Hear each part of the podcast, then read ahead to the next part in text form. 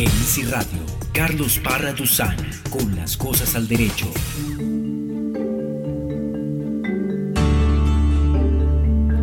Saludamos muy especialmente a todos los oyentes de Easy Radio y de este programa Las Cosas al Derecho, que como siempre buscamos temáticas, buscamos agendas internacionales, nacionales sobre la discapacidad para traerlas aquí, ponerlas en la mesa y poner las cosas al derecho. Y en esta oportunidad vamos a hablar de los 17 Objetivos de Desarrollo del Milenio de Naciones Unidas, que son como las metas a mediano plazo que se ha trazado las Naciones Unidas para desarrollar en cada uno de los estados parte de Naciones Unidas y un poco desde la mirada, desde el enfoque de la discapacidad, vamos a hablar de los objetivos de desarrollo sostenible.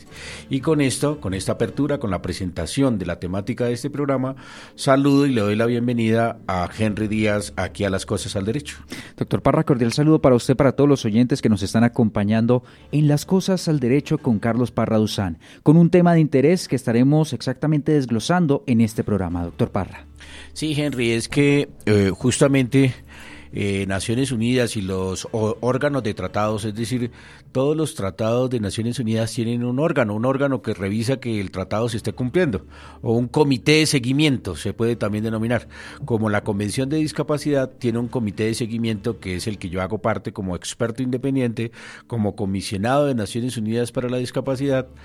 Eh, que sesiona en Ginebra y todos los documentos que está realizando que están realizando los 10 órganos de tratados de los 10 instrumentos internacionales que tiene Naciones Unidas, se guían o digamos que están eh, poniendo de referente los objetivos de desarrollo sostenibles, porque son como eh, la puesta en común que tiene las Naciones Unidas para trabajar en estos 13 años, porque es la Agenda 2030, la Agenda 2030, que tiene Naciones Unidas para eh, trazar eh, esos propósitos a nivel mundial.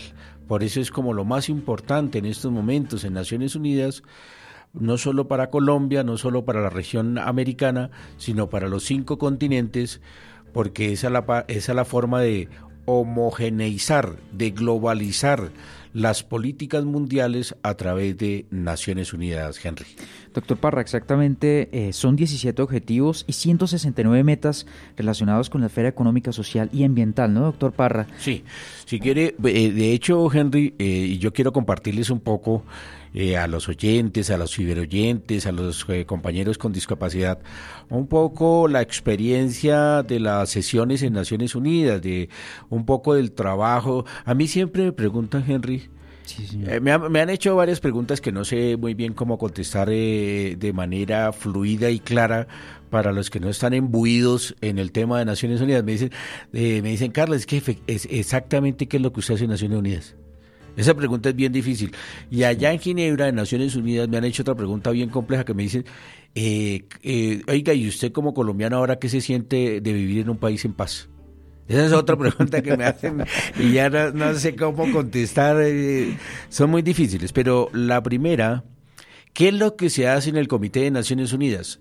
Tengo, creo que he podido acuñar eh, más o menos una respuesta clara y que puede dilucidar, que puede aclarar, que puede eh, eh, darle un panorama claro a los oyentes, Henry.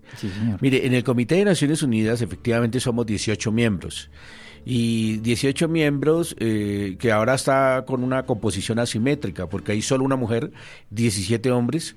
Hay del continente africano es que hay más miembros y hay uno solo del continente americano, incluyendo Estados Unidos, que no hace parte del comité, incluyendo Canadá. O sea, cuando hablo del continente americano no estoy hablando de, de, Suramérica ni Latinoamérica, sino del continente, que soy yo, y soy el único hispanoparlante, eh, con mucho orgullo. Entonces, nosotros hacemos eh, básicamente cuatro cosas en el comité. Una es, eh, Henry y oyentes, es un diálogo fluido con los funcionarios de los estados que estamos evaluando. Es decir, si se va a evaluar, como en esta oportunidad, por ejemplo, yo se evalúa Honduras.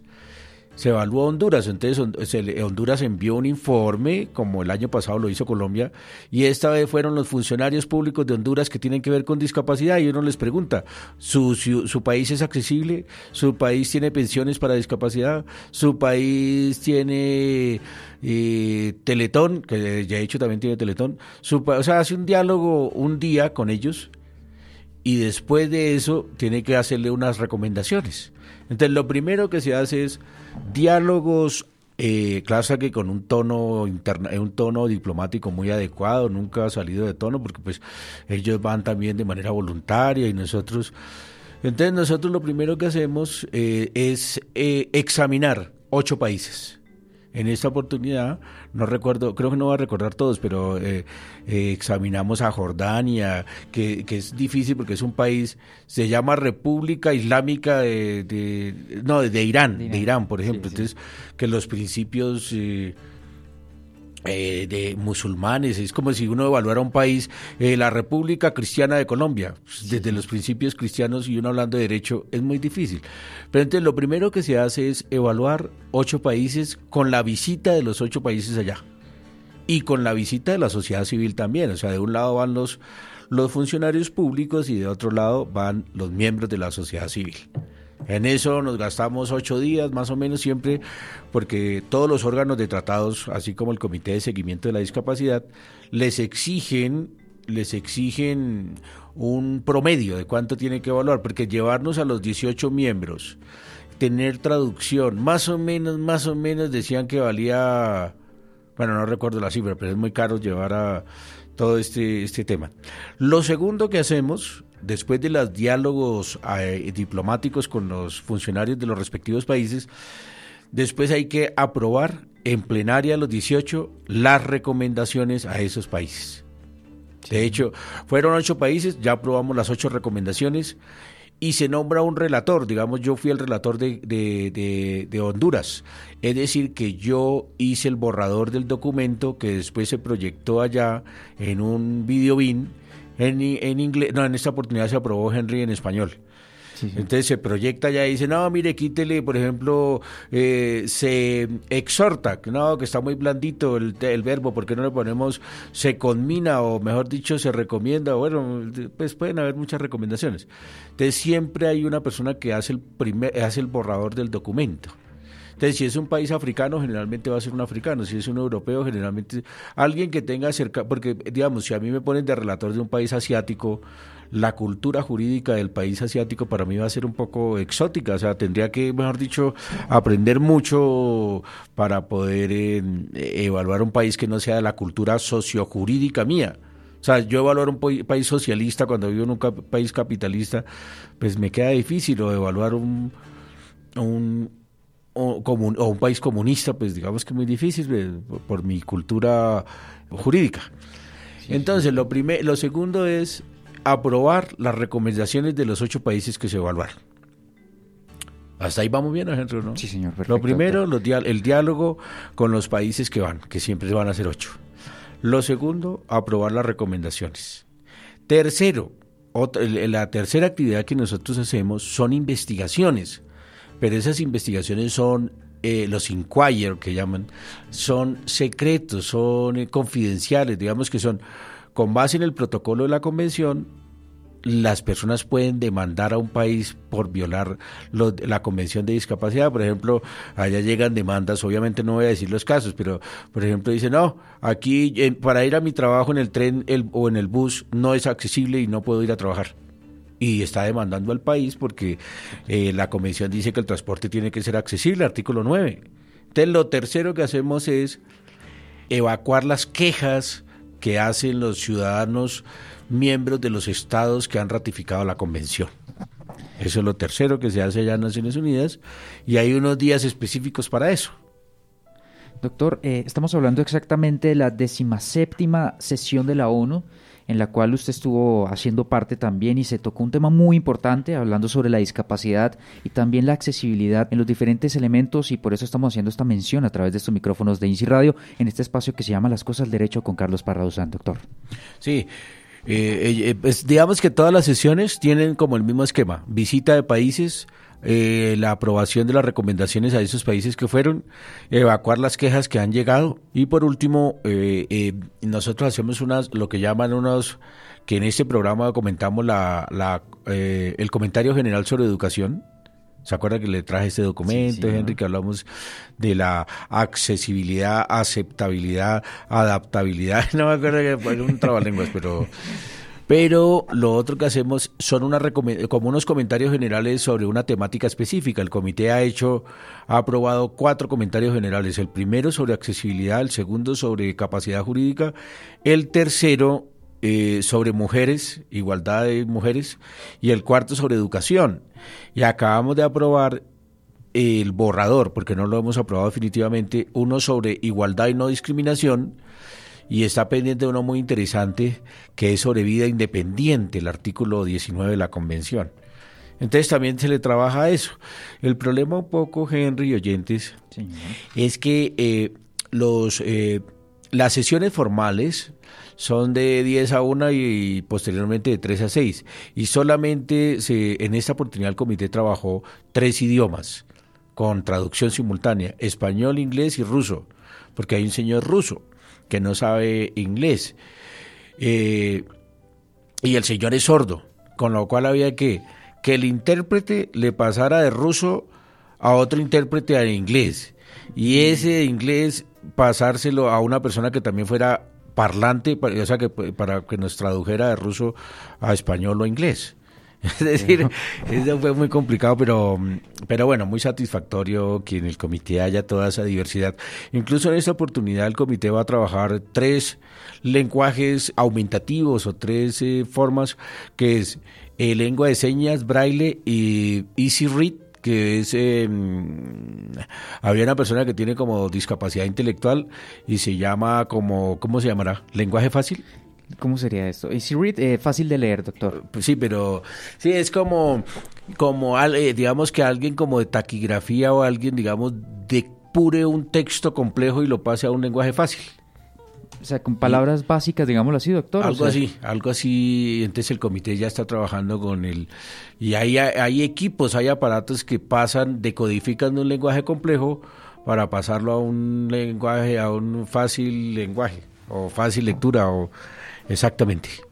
Entonces el comité en esta oportunidad, sí, señor. trabajamos en el periodo 17 de sesiones, trabajamos justamente evaluando ocho países, haciendo las recomendaciones de ocho países, eh, en las investigaciones o inquiries, y además trabajamos eh, en la General Comments, que sería el de, mm, el de igualdad y no discriminación, y el de eh, vida independiente.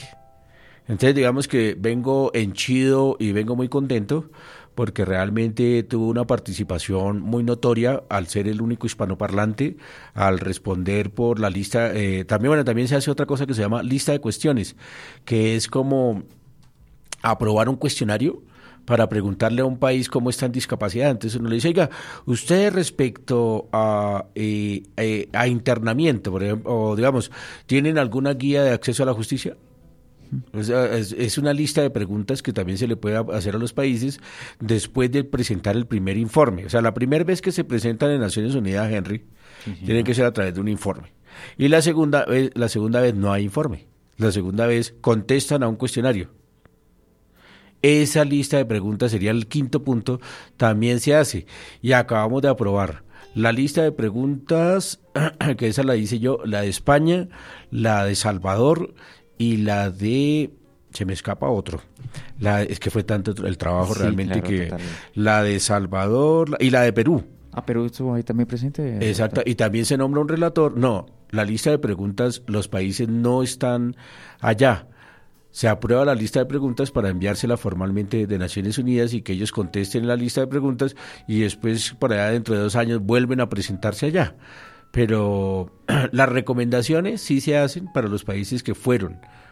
Pero la lista de preguntas también es otro trabajo que tocó hacer y les decía yo que como hispanoparlante me eh, tuve que hacer el relator y hacer el borrador que se aprobó en plenaria de Perú, España, Panamá y Salvador. Cuatro países. Cuatro países. Perú, Salvador, Panamá y España, más las recomendaciones de Honduras. Así que ustedes se imaginarán, y yo tengo también unas investigaciones que son privadas, así que la carga de trabajo realmente fue terrible, pero muy satisfactoria. Y doctor, también haciendo frente a los temas como la pobreza, la educación, la salud, el medio ambiente y la paz. Estos son los temas que se tocaron exactamente en esa reunión, ¿no, doctor? Y estamos hablando también de algo muy importante que eh, se está proyectando hasta el año 2030, ¿no, doctor? Sí, ya vamos a, ya vamos, de hecho nosotros en todas las recomendaciones que estamos haciendo en los países, eh, en los párrafos, por ejemplo, uno dice acerca de la accesibilidad, se recomienda que mm, haga accesible las vías, las señales para ciegos, de acuerdo al comentario general del comité número uno y además de acuerdo a los objetivos de desarrollo sostenibles. Es decir, en todos los documentos que estamos aprobando en Naciones Unidas, estamos incorporando los objetivos de desarrollo sostenibles porque son, nuevamente les digo, como los propósitos generales que tiene Naciones Unidas y que ya son, ya son un consenso. Digamos que en, otro, en otra instancia, no aquí en el Comité de Discapacidad, ya llegaron al consenso de que estos son los objetivos que quiere la humanidad. Estos 17 objetivos, Henry, ya esto también eh, fue fruto de todo un trabajo. Esto no, no, para que todos los países lo votaran allá en la Asamblea Permanente, en la Asamblea General de Naciones Unidas, y llegar al acuerdo de que los 17 objetivos de desarrollo no son solo para Colombia, no son solo para Sudamérica, no son solo para Latinoamérica, no son solamente para el continente americano, sino que son para los cinco continentes y para todos los estados parte de Naciones Unidas, Henry.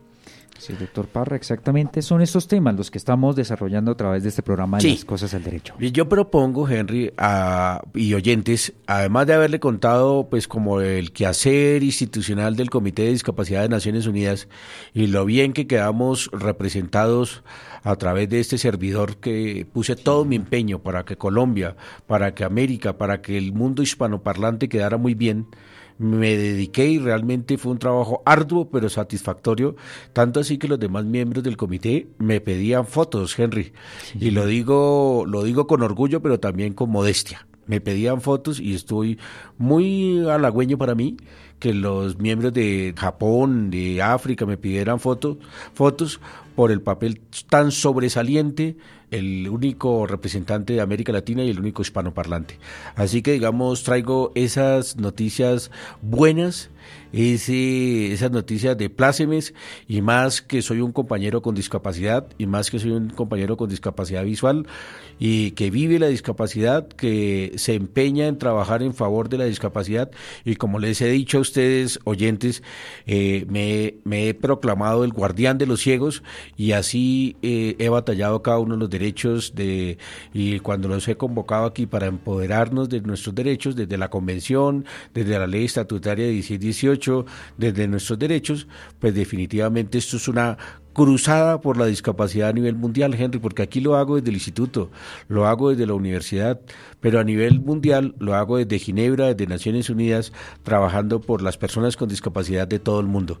Y yo creo que eso es un propósito, es un eh, se abona el esfuerzo que está haciendo Naciones Unidas para que los compañeros con discapacidad de todo el mundo se les garantice sus derechos, Henry. Y además otra cosa, doctor, que se le escapó, que también es colombiano. Esto es muy importante también porque, además, como lo mencionamos inicialmente, es el único hispanoparlante y además eh, hace parte de este país llamado Colombia, doctor. Y la segunda, lo otro que yo les decía, Henry, fue muy halagüeño porque la, bueno, eh, la visibilidad que tuvo Colombia fue muy importante, sobre todo pues por una cosa negativa y por una cosa positiva. Por la negativa, porque pues por todos los noticieros, todos los comisionados se, se enteraron del tema de Mocoa, el tema de, de, pues, y que igual a través de este micrófono nos solidarizamos con las víctimas con eh, de, la catástrofe de Mocoa, del desbordamiento, de todo el tema del barrio San Miguel y los dos, tres barrios que se inundaron y que hubo más de 320 víctimas hasta el momento, pero, pero digamos que eso también, pues eh, hubo una a eso también se aprobó, Henry, una declaración de solidaridad del comité para los damnificados del Estado colombiano y de Perú, porque recuerde que Perú también tuvo una ola invernal y un tema parecido, incluso creo que los de Ecuador también. Entonces, por ese lado también pues digamos que muchos eh, nos hablaban en inglés y Colombia y Putuma, Putumalo y, y por lo otro por el, el, tema de que cómo está Colombia eh, recepcionando, cómo está asimilando el proceso de paz Colombia. Eso es un tema muy complejo a hablarlo a nivel internacional, pero definitivamente eh, la satisfacción es muy bonita hablar de que Colombia es un país en paz, sabiendo los intríngulis que internamente se tienen, porque obviamente que los que leemos noticias, los que vivimos en este país, sabemos las dificultades que tiene, pero a nivel internacional, pues definitivamente hay que llevar eh, una voz eh, una voz, eh, eh, un tono adecuado de que Colombia está esforzándose por la paz. Y por eso a través de este micrófono, Henry, muchas veces, muchas veces hemos hablado del proceso de paz. Y, y próximamente voy a traerles buenas noticias del posconflicto porque he estado leyendo, he estado trabajando en el tema del posconflicto y hay muy buenas noticias de los avances que ha tenido el Fast Track. Usted ya conoce el Fast Track, eh, el acto legislativo 1 del 2016, el, el proceso especial de paz, el proceso legislativo especial para la paz. Hay muchas cositas que se han ido moviendo y que se las vamos a compartir en próximos programas. Entonces, amén, amén o más allá del comité y de las funciones del Comité de Discapacidad de las Naciones Unidas y de mi participación, también fue muy satisfactorio sentirse eh, solidarizado de los demás miembros por eh, la situación de Colombia en el Putumayo, pero también del proceso de paz. Yo creo que eso, eso es notorio, eso fue muy visible, digamos que eso fue muy aplaudido y respaldado a nivel internacional que Colombia, con todas las dificultades que ello entraña, eh, haya logrado este proceso de paz. De hecho, estando allá, Henry, se murió, qué curioso, y, me, lo, me lo comentaron en un cóctel, un cóctel internacional en inglés, se murió el líder de la guerrilla del IRA que no, si me lo buscas, el, eh, que fue ministro de, posteriormente de Educación, y decían, qué curioso, nunca pagó un día de cárcel. Nunca, jamás, siendo el, líder de la guerrilla del IRA, que hizo la paz con el Reino Unido, digamos, eh, eh, y, se murió justamente estando en Ginebra, se murió yo creo que, que los últimos días de marzo, o por ahí el 22 de marzo. ¿Será Íñigo Méndez de Vigo, doctor? No. No, no, no. Vamos a buscarlo mientras tanto acá un segundito, doctor. Bueno, vamos a hacer una pausa. Perfecto. Y venimos y hablamos de los objetivos de desarrollo del milenio y comentamos el nombre del líder de la guerrilla del IRA. Martín Maguines. Exactamente, Maguines. Maguines, que murió cuando, por ahí yo creo que el 22 de marzo. Sí, señor, exactamente la noticia data del 21 de marzo. 21 de marzo se murió y acaba de ser, dejó de ser ministro, creo que hace dos meses o tres meses y se murió. Entonces, digamos que es muy curioso porque aquí están en la discusión de que por qué la guerrilla va a pagar hasta ocho años de cárcel y este, ¿cómo se llama el apellido? Maguines. Maguines no pagó ni un solo día de cárcel y fue ministro en Irlanda. Qué curioso. Pero bueno, esa no es la temática. Maguines, ¿no? Maguines. Martín Maguines. Martín Maguines, el líder del IRA que negoció la paz y que fue posteriormente ya dentro del proceso del posconflicto, saltando a la vida política, fue ministro de qué sería? Eh, ¿Fue de educación, doctor? No sé, a mí me suena que fue de educación, pero no estoy seguro. Martín Maguines. Ministro principal neerlandés, dice viceministro, exactamente. Viceministro. Principal norirlandés, dice exactamente acá, doctor, pero no tiene el, el cargo como tal al cual hacía, ah, sí señor, perdón, se convirtió en ministro de Educación en el primer gobierno autónomo de Irlanda del Norte, doctor, exactamente. Aquí está mencionando eh, una noticia del país. no me diga que con, aquí con, con este programa no aprende, porque a mí me, me, duele que me digan que este programa es un ladrillo. Nunca, nunca. Pero, pero pues es que para traer temas interesantes no puedo solamente hablar de fútbol como en su programa, ya que por la punta derecha no sé quién y por el centro Cristian, pues no, aquí le toca uno. Este es un partido de tenis, somos los dos, pero usted me va poniendo la, la, la bola ya y vamos a, tocando temas que por por eh, no por ser serios y un poco circunspectos, no son aburridos, porque el Comité de Naciones Unidas es muy interesante y mire este tema que salió allá en una reunión hablando de Maguines, que murió justamente el 21 de marzo, y toda la discusión que se está dando aquí en Colombia en el posconflicto, que cómo es posible que no van a pagar cárcel y que cómo van a hacer política, pues este señor fue ministro de Educación siendo de la guerrilla. Y Qué curioso. Una nota acá, hablando exactamente de, de McGuinness, él se presentó sin éxito a la presidencia de la República de Irlanda en el año 2011 por el Sinn Féin. Entre 1997 y 2013 fue diputado electo en el Parlamento de Westminster, pero en línea en la maquiavélica política de Sinn Féin. Nunca ocupó exactamente ese escaño y ya después, posteriormente, ocupó el cargo de ministro, viceministro, como lo estamos mencionando a través de estos micrófonos pues, de Radio. Pues de hecho, eh, estando en Naciones Unidas, estando en Ginebra, estando en la ciudad internacional, que tiene más de 200 organismos internacionales, mejor dicho, desde la OIT, de las Naciones Unidas, de la Cruz Roja Internacional, tiene hasta, mejor dicho, hasta los Scouts, hasta la eh, Organismo Internacional de Juristas, tiene de todo. También hubo otra noticia muy interesante para la discapacidad, ya que estamos tocando aquí eh, cositas sueltas, fue la presidencia, de, el, segunda, la segunda persona con discapacidad que es presidente de un país. Ecuador, exactamente. De Ecuador, que fue, eh, dice que el nombre completo es así, Lenin Voltaire Moreno. O sea que, que eh, Lenin Moreno, que quedó con discapacidad en el año 1998 porque tuvo un atentado y le dispararon en la columna vertebral, quedó presidente en las elecciones del 2 de abril, domingo 2 de abril, que fue un poco polémico el tema. Y yo escribí un artículo para el periódico porque ha habido dos personas. ¿El otro quién es, Henry? Ya que es tan erudito. Voy a aprovechar y... No fue nada menos ni nada más que Roosevelt. Roosevelt. Que, fue ah, tres veces presidente de los Estados Unidos y estaba en silla de ruedas. Pero en el artículo que yo escribí, eh, Roosevelt no tiene nunca, nunca un monumento con discapacidad. Él hizo parte no de lo quería, ¿cierto? Que, digamos, se empeñó en, negar la discapacidad porque era símbolo de debilidad para los Estados Unidos. Entonces, en la, en la escultura de Washington de los presidentes, sale sentado, pero la silla de ruedas está tapada con un manto. Entonces, digamos que la, las organizaciones de discapacidad mandaron a hacer a motu propio un monumento paralelo con discapacidad, pero, pero nunca, ni en una foto aparece, solamente tiene una foto con la nieta y el perro donde aparece con discapacidad, pero nunca se, se, salía, se alcanzaba a poner de pie porque tuvo polio y salía discretamente apoyado, pero nunca con discapacidad salían sus alocuciones y así, desde 1932 fue presidente tres veces y en, la, en el tercer periodo lo encontraron muerto en su escritorio del edificio oval allá del, de, Estados Unidos en Washington. Entonces, se murió trabajando. Eh, Franklin Delano Roosevelt. Y este fue el segundo presidente, que fue Lenin Moreno, que espero que no esconda la discapacidad. Pero bueno, estos temas aquí en las cosas al derecho, para darle un poco más de dinámica al programa, vamos a hacer la pausa y volvemos aquí en las cosas al derecho para hablar de los objetivos de desarrollo sostenibles.